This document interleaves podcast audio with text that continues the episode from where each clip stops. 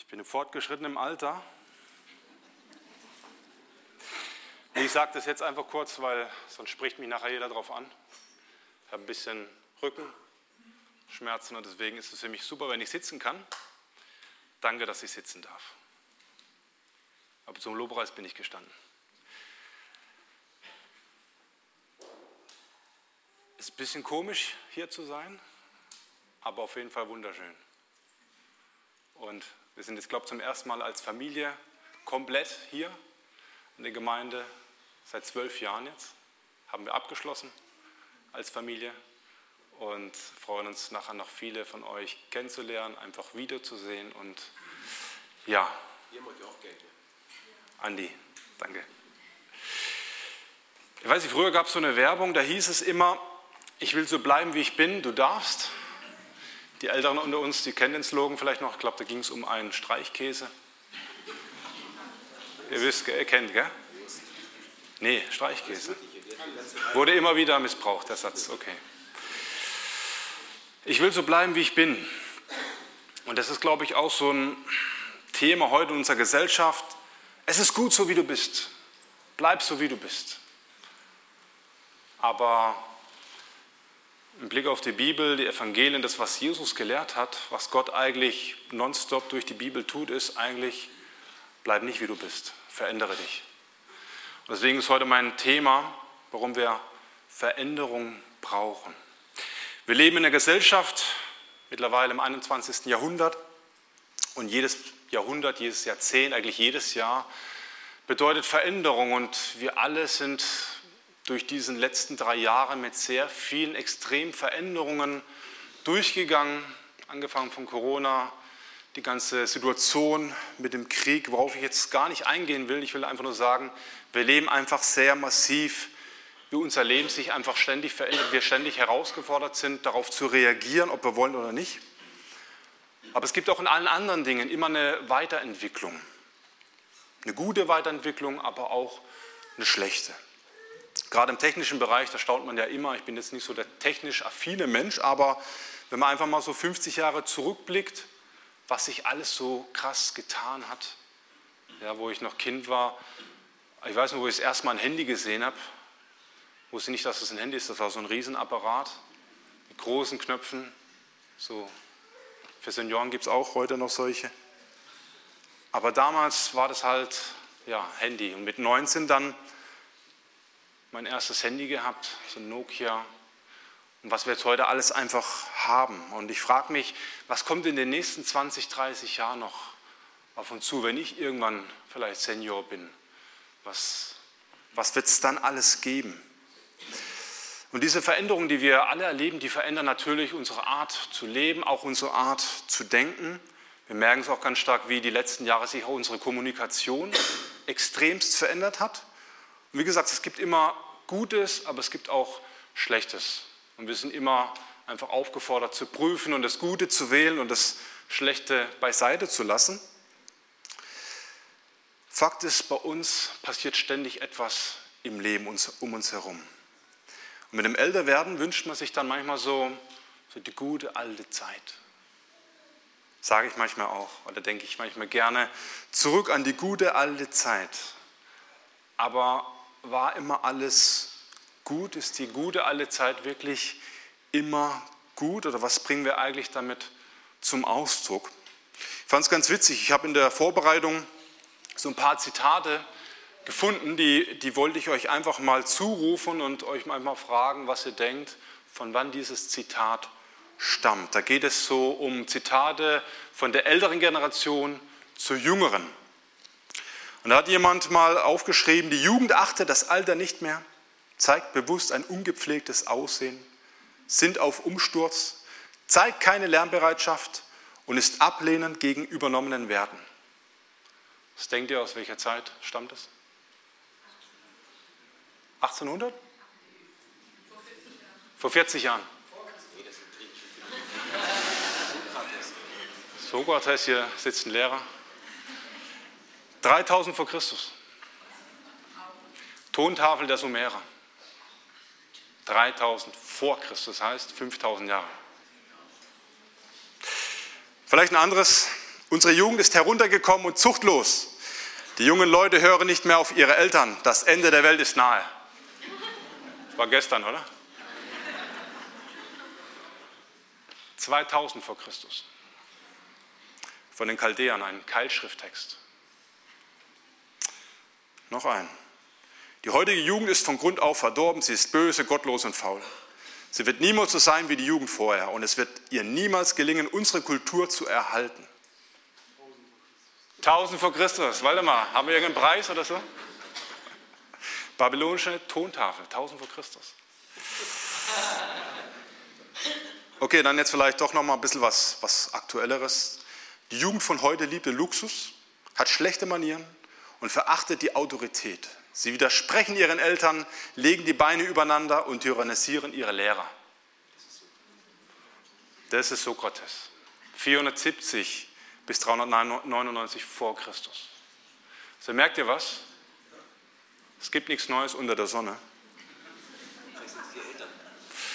Vielleicht liegt es an uns Eltern, sagte Andi, ja. Alles Zitate vor Christus und doch so aktuell. Ist verrückt, oder? Obwohl sich so viel verändert, bleibt manches doch gefühlt gleich. Wie gesagt, im Buch des Predigers, da lesen wir ja diesen, diesen Spruch, der auch in unserer Gesellschaft schon Einzug bekommen hat, es gibt nichts Neues unter der Sonne. Steht in der Bibel. Es geht heute Morgen darum, dass diese ständige Dinge, die uns verändern oder die passieren, uns trotz alledem verändern, auch wenn manche Dinge gleich zu sein bleiben. Was uns aber vor allen Dingen am meisten beeinflussen sollte im Leben, ist die Tatsache, dass wir an einen Gott glauben, der lebendig ist. Wir machen keine Religion, wir sind kein Verein oder so. Gott ist allgegenwärtig, Gott ist lebendig. Und er ist ein Gott, wenn wir mit ihm in Kontakt stehen, dann müssen wir uns verändern. Dann bleiben wir nicht, wie wir sind, weil wir nicht gut sind, so wie wir sind. Das ist die Botschaft der Bibel. Gott möchte, dass wir Salz sind. Heute Morgen musste ich einen Salat probieren. Und da hat Salz gefehlt. Und dann sind wir ganz kurz drauf gekommen, ja, man kann alles reinmachen in den Salat. Öl, Kräuter, Essig, Gemüse. Wenn das Salz nicht drin ist, schmeckt der Salat einfach nicht. Wenn Salz fehlt, dann fehlt einfach was Grundlegendes. Dann kannst du noch so viel Gewürz reinmachen. Salz ist das, was eine positive Veränderung bringt, was überhaupt erst alles irgendwie so abrundet und miteinander verbindet. Wenn ich manchmal Wäsche wasche, schon länger her, aber kam auch schon vor und ich weiß, wenn man dunkle Wäsche mit weißer Wäsche wäscht, bei 60 Grad, dann gibt es eine Veränderung. Wenn ich die Wäsche einfach so zusammen in den Korb lege, gibt's, passiert nichts. Also man kriegt höchstens einen Anmotzer, weil man Wäsche getrennt, soll, äh, getrennt sollte, aber es passiert erstmal nichts. Aber wenn man das ganze Ding reinpackt in die Waschmaschine, warme Temperaturen dazu, kommen Wasser und Waschmittel, dann entsteht durch diesen Umstand eine Veränderung. Und vielleicht habt ihr diese Veränderung schon mal erlebt. Und genau ist es auch mit uns Menschen. Wir erleben manchmal die gleichen Dinge, und kommen aber komischerweise ganz unterschiedlich aus dieser Situation heraus oder gehen auch unterschiedlich mit der Situation um, weil wir alle eine Geschichte haben, weil wir alle eine Prägung haben und weil wir auch alle sehr unterschiedlich sind. Vielleicht kennt ihr dieses Bild vom, vom Zucker, der Kartoffel und dem Ei. Alles drei ganz unterschiedliche Produkte, die man essen kann. Aber eigentlich ist der Zucker etwas Kristallines, etwas Hartes. Das Eis von außen hat aber innen drin total weich, flüssig. Und die Kartoffel ist eigentlich auch eher hart. So, und schmeißt man das Ganze dann aber alle drei Sachen in den kochenden Topf. Was passiert dann? Der Zucker löst sich auf, die Kartoffel wird weich und das Ei wird hart. Und manchmal empfinde ich es auch so bei uns Menschen. Wir erleben Situationen, Nehmen wir jetzt einfach die kürzlichen Ereignisse. Aber was haben wir uns nicht gegenseitig die Köpfe eingeschlagen? Und auf einmal gemerkt, hey, wie tickst du denn? Was ist mit dir los? Wie uns diese Veränderung auf einmal im Leben so beeinflusst hat, so verändert hat und wir anders wurden und auch festgestellt haben, wie wir auch sein können. Und so kann Gott uns einfach auch durch unterschiedliche Situationen, Umstände auch in so einen Prozess der Veränderung hineinbegeben. Ich möchte heute Morgen einiges über den Apostel Petrus erzählen. Der ist den meisten von euch wahrscheinlich gut bekannt als einer der Jünger Jesu. Und er hatte auch eine besondere Rolle. Er war höchstwahrscheinlich der älteste von den Jüngern. Er war auf jeden Fall der vorlauteste, wenn man so die Evangelien liest. Er war jemand, der schnell gehandelt hat und erst hinterher nachgedacht hat, was nicht immer sein Vorteil, Vorteil für ihn war. Aber er war zum Beispiel auch derjenige, der zu Jesus gesagt hat, in Matthäus 16, Vers 16 steht es, du bist Christus des lebendigen Gottes Sohn. Und das hat er zu einer Zeit gesagt, da hat es noch keiner so richtig gewagt auszusprechen oder zu raffen. Der Petrus hat es einfach ausgesprochen. Das war schon revolutionär damals, dass das jemand so sagt, so offen. Und Petrus war auch derjenige, der es gewagt hat, als er Jesus auf dem Wasser gesehen hat, zu ihm aufs Wasser zu gehen, obwohl Petrus Fischer war. Das heißt, er kannte das Element des Wassers, der wusste ganz genau, auf Wasser kann man nicht laufen. Trotzdem war er derjenige, der es gewagt hat. Ein paar Schritte hat er ja auch geschafft. Und Petrus war auch derjenige, der sein Schwert gezogen hat, als sie Jesus gefangen genommen haben und einem das Ohr abgeschlagen hat. Matthäus 26 möchte uns die Begebenheit kurz vorlesen, ab Vers 51. Da griff einer von Jesu Begleiter nach seinem Schwert, ging damit auf den Diener des hohen Priesters los und schlug ihm ein Ohr ab. Doch Jesus sagte zu ihm, steck dein Schwert zurück, denn alle, die zum Schwert greifen, werden durchs Schwert umkommen. Im Johannesevangelium erfahren wir dann, dass es tatsächlich der Petrus war, der das gebracht hat. Also das war ein Mann der Tat, würde man sagen. Aber Petrus war auch derjenige, der Jesus dann dreimal verleugnet hat. Der nichts wissen wollte von einem Jesus, den er eben noch mit dem Schwert verteidigt hat. Matthäus 26, gleiches Kapitel, Verse 69 bis 74. Da heißt es, Petrus saß noch draußen im Hof, als eine Dienerin auf ihn zutrat und sagte, du warst doch auch mit diesem Jesus aus Galiläa zusammen. Aber Petrus stritt es vor den Leuten ab. Ich weiß nicht, wovon du redest. Als er danach zum Eingangstor ging, sah ihn eine andere Dienerin und sagte zu denen, die dort standen, dass der war auch mit diesem Jesus von Nazareth zusammen. Und wieder stritt Petrus es ab, diesmal sogar mit einem Schwur, ich kenne den Menschen nicht. Doch es dauerte nicht lange, da traten die Umstehenden auf ihn zu und sagten, natürlich bist du auch einer von ihnen, deine Sprache verrät dich. Petrus begann Verwünschungen auszustoßen und schwor, ich kenne den Menschen nicht. In diesem Augenblick krähte ein Hahn. Das muss man sich mal vorstellen. Also die eine Szene gerade, die ich erzählt habe mit dem Schwert, wo äh, Petrus einem das Ohr abschlug, weil er auf Jesus losgehen wollte. Und der nächste Moment, wo Petrus dreimal Jesus verleugnet, überhaupt zu kennen. Und dazwischen waren keine Monate, waren keine Tage, da waren wahrscheinlich noch nicht mal Stunden. Das waren wenige Augenblicke die dazwischen lagen, aber es waren die Umstände, die Petrus auf einmal hier verändert haben. Und erstmal klingt es total paradox, weil man denkt, hey, wie kann das sein? Da ist einer bereit für Jesus zu sterben und im nächsten Moment sagt er, ich kenne Jesus nicht. Wie geht das? Ich bin so dankbar, dass die Bibel so schonungslos ehrlich ist und einfach nichts beschönigt und zeigt einfach auch, dass das echte Menschen waren und sind, die da drin vorkommen. Aber es ist schon irgendwie paradox oder schizophren. Aber es ist nicht bei uns genauso. Ich meine, habt ihr euch die Texte genau angeschaut, die ihr vorhin gesungen habt? Wie sieht es denn mit am Montag und am Dienstag aus? Wenn ihr wieder auf der Arbeit seid oder schon nachher mit euren Kindern am Tisch sitzt, Schwiegermutter besucht oder was auch immer.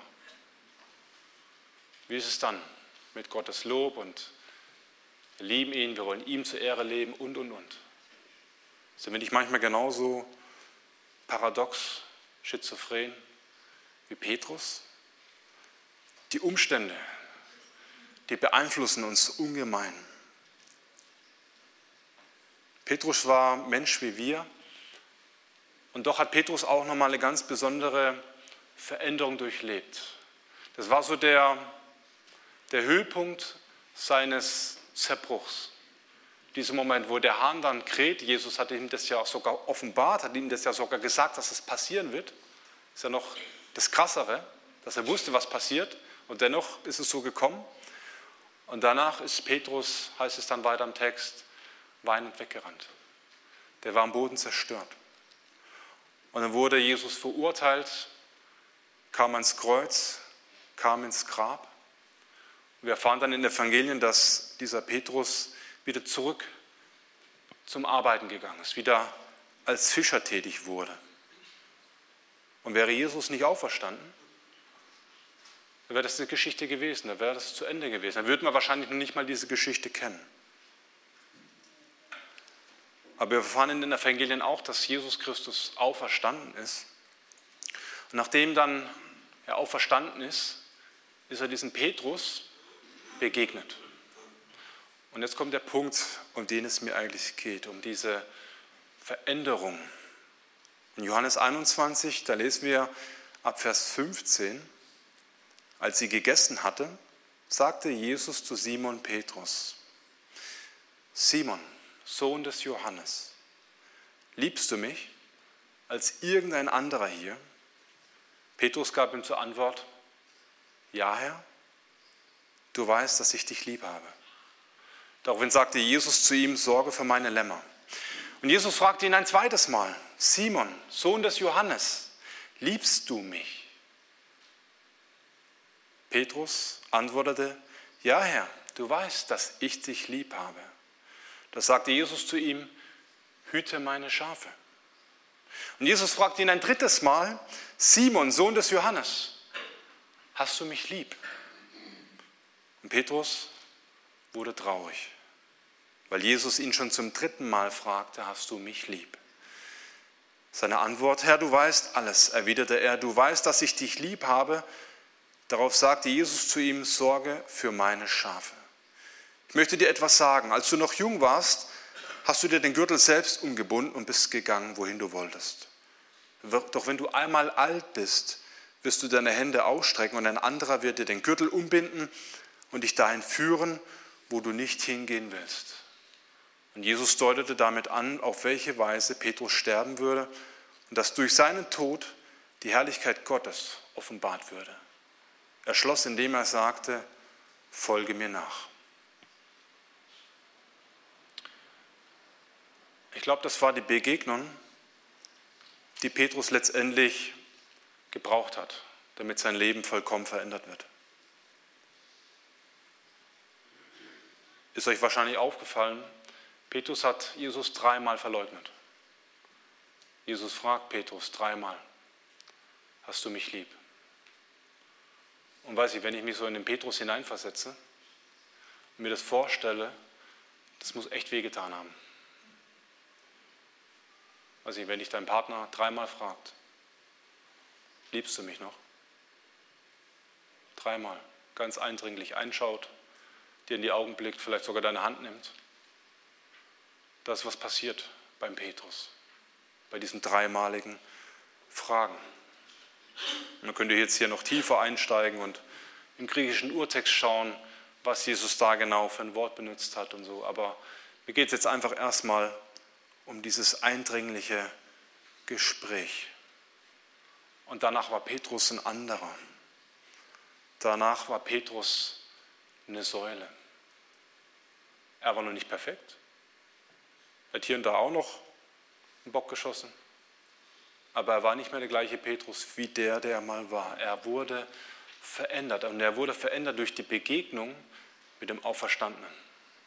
Das ist genau das, was uns heute immer noch Veränderung bringt. Die Begegnung mit dem Auferstandenen, mit Jesus.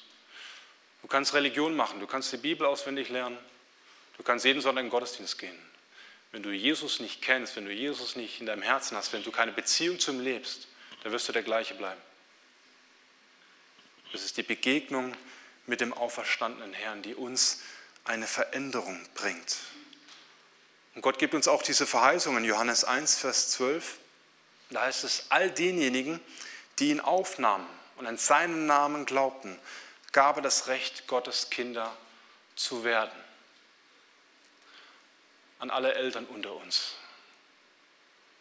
Wie werden unsere Kinder?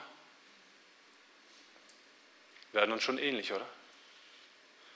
Meine Frau sagt mir immer wieder, du bist wie dein Vater. Das war jetzt ein bisschen Dialekt, gell? Also in manchen Situationen. Und das sagt sie neckisch, aber ich weiß, was sie meint. Man übernimmt einfach Dinge, weil ich meine, hey, wir leben uns ja tagtäglich Dinge vor, wir prägen uns. Und die Frage ist, von wem lasse ich mich prägen? Welchen Umständen setze ich mich ganz bewusst auch aus? Weil ich werde ja permanent von allen möglichen Seiten bedrängt und jeder will irgendwie meine Aufmerksamkeit. Gott möchte sie, meine Kinder, meine Frau möchten sie, meine Gemeinde möchte sie, dein Chef, deine Kollegen, alle wollen deine Aufmerksamkeit. Aber wem schenke ich meine ungeteilte Aufmerksamkeit? Von wem lasse ich mich wirklich ganz bewusst prägen? Und wir müssen uns aufmachen, um diese Begegnungen suchen. Es ist nicht Gott, der irgendwie fern wäre, dem wir erst nur am Sonntag begegnen können oder wo wir erst auf einen hohen Berg klettern müssen. Das macht man höchstens so wie Jesus, wenn man einfach Ruhe braucht, weil er ständig Menschen um sich herum hatte. Aber wir müssen nicht irgendwelche Rituale erst befolgen, weil Gott ist allgegenwärtig. Und ich weiß nicht, wenn ihr mal mit anderen Gläubigen sprecht aus anderen Religionen, was die alles machen müssen, erst waschen und dann in eine bestimmte Richtung beten oder an einen bestimmten Ort gehen oder was es da alles für Auflagen gibt, um überhaupt erst mal mit Gott in Kontakt zu kommen. Du kannst einfach sagen, hey, hier bin ich Herr, hier bin ich. Und der Herr ist da. Und er hört dir zu und er weiß schon, was du sagen willst. Brauchst ihm nichts erklären, brauchst ihm nichts vormachen. Du musst dir nur selber bewusst werden, dass der Herr da ist. Gott verändert uns durch die Beziehung, die wir zu ihm haben. Aber nicht nur das gebraucht Gott. Ich habe auch in meinem Leben gelernt, dass Gott mich auch durch gute Freundschaften verändert hat. Und ich würde auf einiges verzichten im Leben, aber nicht auf die Freundschaften, die ich im Laufe meines Lebens oder in meinen Jahren auch als Christ geschlossen habe. Freunde sind Menschen, die einen guten, positiven Einfluss auf mein Leben haben. Gott gebraucht Freunde. Es gibt natürlich auch sogenannte Freunde, die mich von einem Problem ins andere bringen. Da würde ich das hinterfragen. Dann wären das für mich auch keine Freunde. Und es gibt auch diesen Spruch, zeig mir, wer deine Freunde sind und ich zeige dir, wer du bist. Ist was dran. Aber ein Freund ist für mich jemand, der mir eigentlich immer die Wahrheit sagen wird. Einfach sehr direkt ist, natürlich in Liebe und Bedacht, aber egal, ob es mir passt oder nicht, das erwarte ich von einer Freundschaft. Jemand, der sucht, mich zu gewinnen, wenn er sieht, dass ich auf dem falschen Weg bin oder dass ich was falsch mache. Jemand, der auch versucht, neutral zu sein, weil ich nicht irgendwie mit ihm verwandt bin oder so. Ich wähle meine Freunde und meine Freunde wählen mich. Freundschaft ist etwas, wo wir uns freiwillig darauf einlassen. Meine Frau hat mir mal gesagt, wie glücklich sie ist, dass ich bestimmte Freunde habe, weil manchmal habe ich komische Ideen. Und die kann mir dann niemand ausreden, außer Freunde. Oder zumindest, wenn die mich dann hinterfragen, dann denke ich nochmal anders drüber nach, wenn wir miteinander reden. Also Freunde haben in meinem Leben einen sehr positiven Einfluss. Und das hat mich auch geschützt und bewahrt. Und in der Bibel lesen wir auch von solchen Freundschaften. Die wohl bekannteste ist die von David und Jonathan. Und es war eigentlich krass, weil Jonathan war der Sohn von Saul. Und Saul war der König, der damals in Israel geherrscht hat. Und David hatte eigentlich schon die Verheißung, dass er der nächste König werden soll. Und irgendwie wussten das alle drei. Und der Jonathan war eigentlich in so einer Zwickmühle, ja, weil er wusste, mein Vater ist König und rein theoretisch war es früher so, okay, der König hat einen Sohn und der Sohn wird der nächste König. So eigentlich wäre Jonathan rein theoretisch, so wie in den Außenvölkern das typisch war, der nächste König geworden, aber Jonathan wusste um die Berufung von Gott, dass David der König werden soll. Und er hat es geschafft, durch seine Freundschaft das Leben von David zu schützen. Er hat sich zwischen Vater und David gestellt. Und er hat letztendlich auch einen hohen Preis dafür bezahlt mit seinem Leben. So viel war die Freundschaft ihm wert. Und diese Freundschaft war nicht nur gewinnbringend für David, sie veränderte auch seine Situation. Er hat somit überlebt. Gott hat diese Freundschaft gebraucht. Und auch im Neuen Testament lesen wir, dass Jesus seine Jünger nicht irgendwie als Einzelkämpfer losgeschickt hat. Markus 6, Vers 7 lesen wir, er rief die zwölf Jünger zu sich, sandte sie jeweils zu zweit aus und gab ihnen Vollmacht über die bösen Geister. Da geht es jetzt weniger um die Vollmacht und die bösen Geister, sondern um die Tatsache, dass Jesus die immer zu zweit losgeschickt hat. Niemals alleine. Niemals alleine. Könnt mich gerne verbessern, wenn ihr meint, aber dieses Prinzip sehen wir da einfach auch im weiteren Verlauf der Briefe und wenn Petrus oder ähm, Paulus unterwegs sind, die sind eigentlich so gut wie nie alleine unterwegs. Und ich kann mir vorstellen, dass sich hier auch in diesen Abenteuern tiefe Freundschaften gebildet haben. Weil zu zweit ist man weniger allein. Man kann sich reflektieren, man kann sich gegenseitig helfen, ermutigen, korrigieren. Alleine kommt man nicht so weit wie zu zweit. Also Gott sind Freundschaften wichtig. Auch dadurch verändert er uns.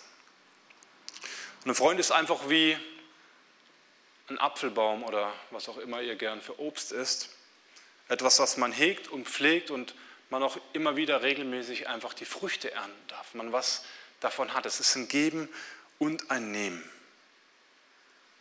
Aber Freundschaft ist vom, vom Sinn her auch so etwas, gestern hat man diesen Spruch, dass ein Mann einen anderen wetzt wie ein Messer. Hat nicht eigentlich ein ganz schönes Bild. Und so sind Freundschaften auch zwischen Männern und Männern und Frauen und Frauen. Man wetzt sich einander. Man wird schärfer. Man wird brauchbarer. Man bleibt brauchbar. Also Gott kann uns durch Freundschaften verändern. Anfangs bin ich kurz auf dieses Beispiel eingegangen mit der weißen Wäsche oder der schwarzen Wäsche, dem Zucker, dem Ei und der Kartoffel. Umstände verändern uns. Und wenn wir nochmal bei dem Bild mit dem Messer bleiben, ich glaube, wir alle kennen das, wenn man in der Küche steht und ein Messer hat und es schneidet nicht richtig, ist total nervig. Wenn ein Messer keine Tomaten schneidet, macht einfach keinen Spaß. Messer ist dafür da, scharf zu sein und schneiden zu können. Deswegen geht es darum, wie bleibe ich scharf und wie verhindere ich, dass die Umstände in meinem Leben mich stumpf werden lassen. Durch regelmäßiges Schneiden wird mein Messer stumpf, durch falsche Handhabung, kleiner Tipp am Rande, nicht in die Geschirrspülmaschine machen. Gute Messer werden von Hand gewaschen. So werden sie stumpf. Und es braucht ein regelmäßiges Schleifen. Und wir merken selber, wie die Umstände in unserem Leben uns manchmal einfach stumpf machen. Aber auch ein ganz wesentlicher Faktor ist das Thema Sünde. Und das Wort Sünde finde ich immer so, bin ich immer so ein bisschen zwiegespalten, weil ich mich immer, immer frage, können die Menschen heute mit dem Wort noch was ein, anfangen? Aber wenn man so wortwörtlich übersetzt, meint es einfach, dass man das Ziel verfehlt. Dass man das Falsche tut. Und das kategorisiert einfach alles im Leben, wo wir einfach das Ziel verfehlen. Ja, wenn du das Ziel nicht getroffen hast, hast du es verfehlt. Dann war es nicht richtig. Finde ich eigentlich vom Sinn her viel besser. Und ein schönes Bild für Sünde oder fürs Ziel verfehlen ist für mich Wasser und Altöl. Ich habe mal gelesen, dass ein Tropfen Altöl 600 Liter Trinkwasser zerstört. Und das für mich ist, ist das eigentlich ein gutes Bild für das Thema Sünde. Sünde ist immer etwas, was man nie verharmlosen darf, immer etwas, das Dinge kaputt macht, das Dinge zerstört und deswegen nie irgendwie toleriert werden darf von uns, an uns selbst und weswegen wir auch Veränderung brauchen. Also ein Liter Altöl zerstört um die 1 Million Liter Wasser. Was für eine extreme, krasse, negative Power. Sünde hat, wissen wir auch. Wir wissen, dass eine Sünde gereicht hat, damit der Mensch aus dem Paradies vertrieben wurde. Da sind der Mensch diesen Kontakt, diesen engen Kontakt, den er zu Gott hatte, verloren hat. Und Sünde ist heute genauso noch ein Problem. Und deswegen brauchen wir Veränderung. Deswegen müssen wir auch zulassen, wenn uns Gott vielleicht in manche Veränderungen hineinsteckt, die, die anstrengend ist, weil sie uns verändert. Veränderung tut weh. Wir denken an diese Begebenheit mit Petrus und Jesus. Das war unangenehm, dass Jesus ihn dreimal gefragt hat, liebst du mich? Aber er hat es gebraucht.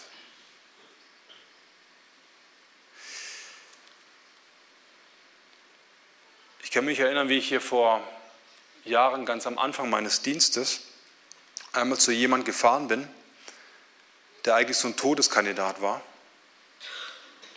Und ich wusste nicht so richtig, was, was werde ich dieser Person sagen.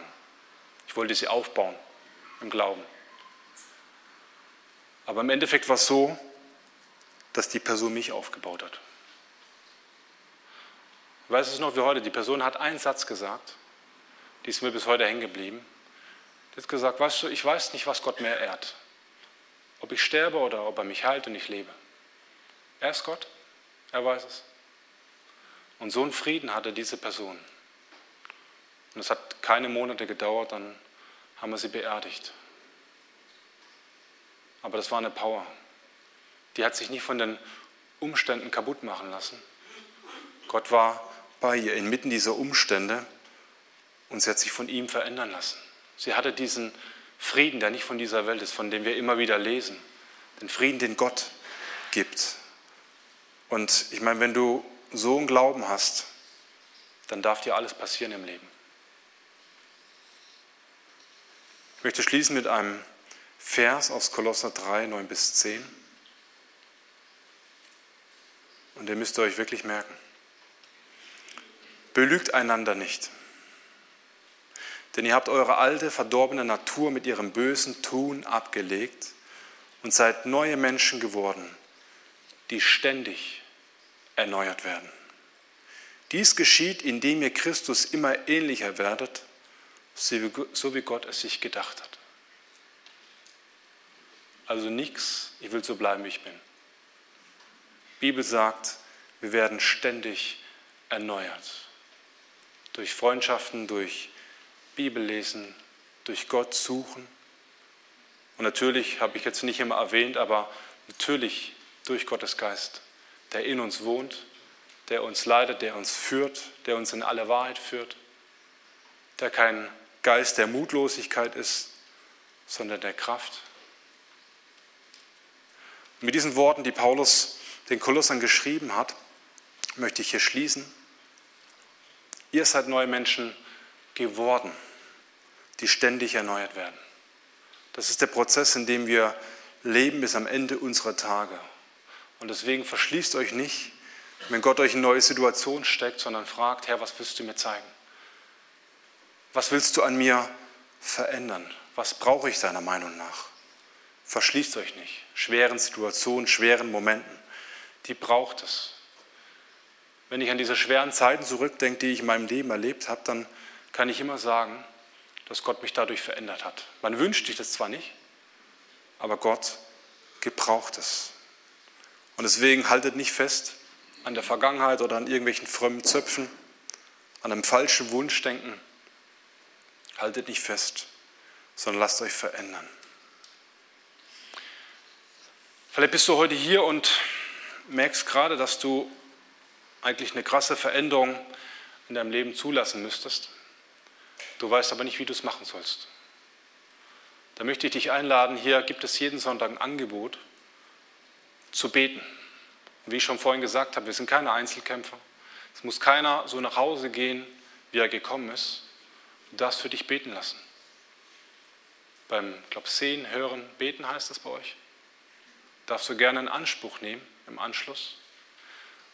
Und vielleicht bist du heute auch hier und hast dir schon ein paar Predigten angehört und immer wieder Gott und Jesus gehört und hast aber noch Fragen, aber du merkst, dass dein Leben so wie es ist, dass dir irgendwas fehlt. Dass du eigentlich so wie du jetzt lebst, nicht weiterleben willst und diese Veränderung in deinem Leben erleben möchtest. Da möchte ich dich genauso einladen, diesen Jesus kennenzulernen. Er ist immer noch derselbe wie damals. Er ist immer noch derjenige, der uns fragt, hast du mich lieb? Er ist immer noch derjenige, der uns nachgeht, der uns ruft, der uns begegnen möchte. Und dazu auch herzliche Einladung. Wir kennen uns nicht, aber ich würde mich furchtbar freuen, mit dir darüber zu beten. Gott segne dich. Amen.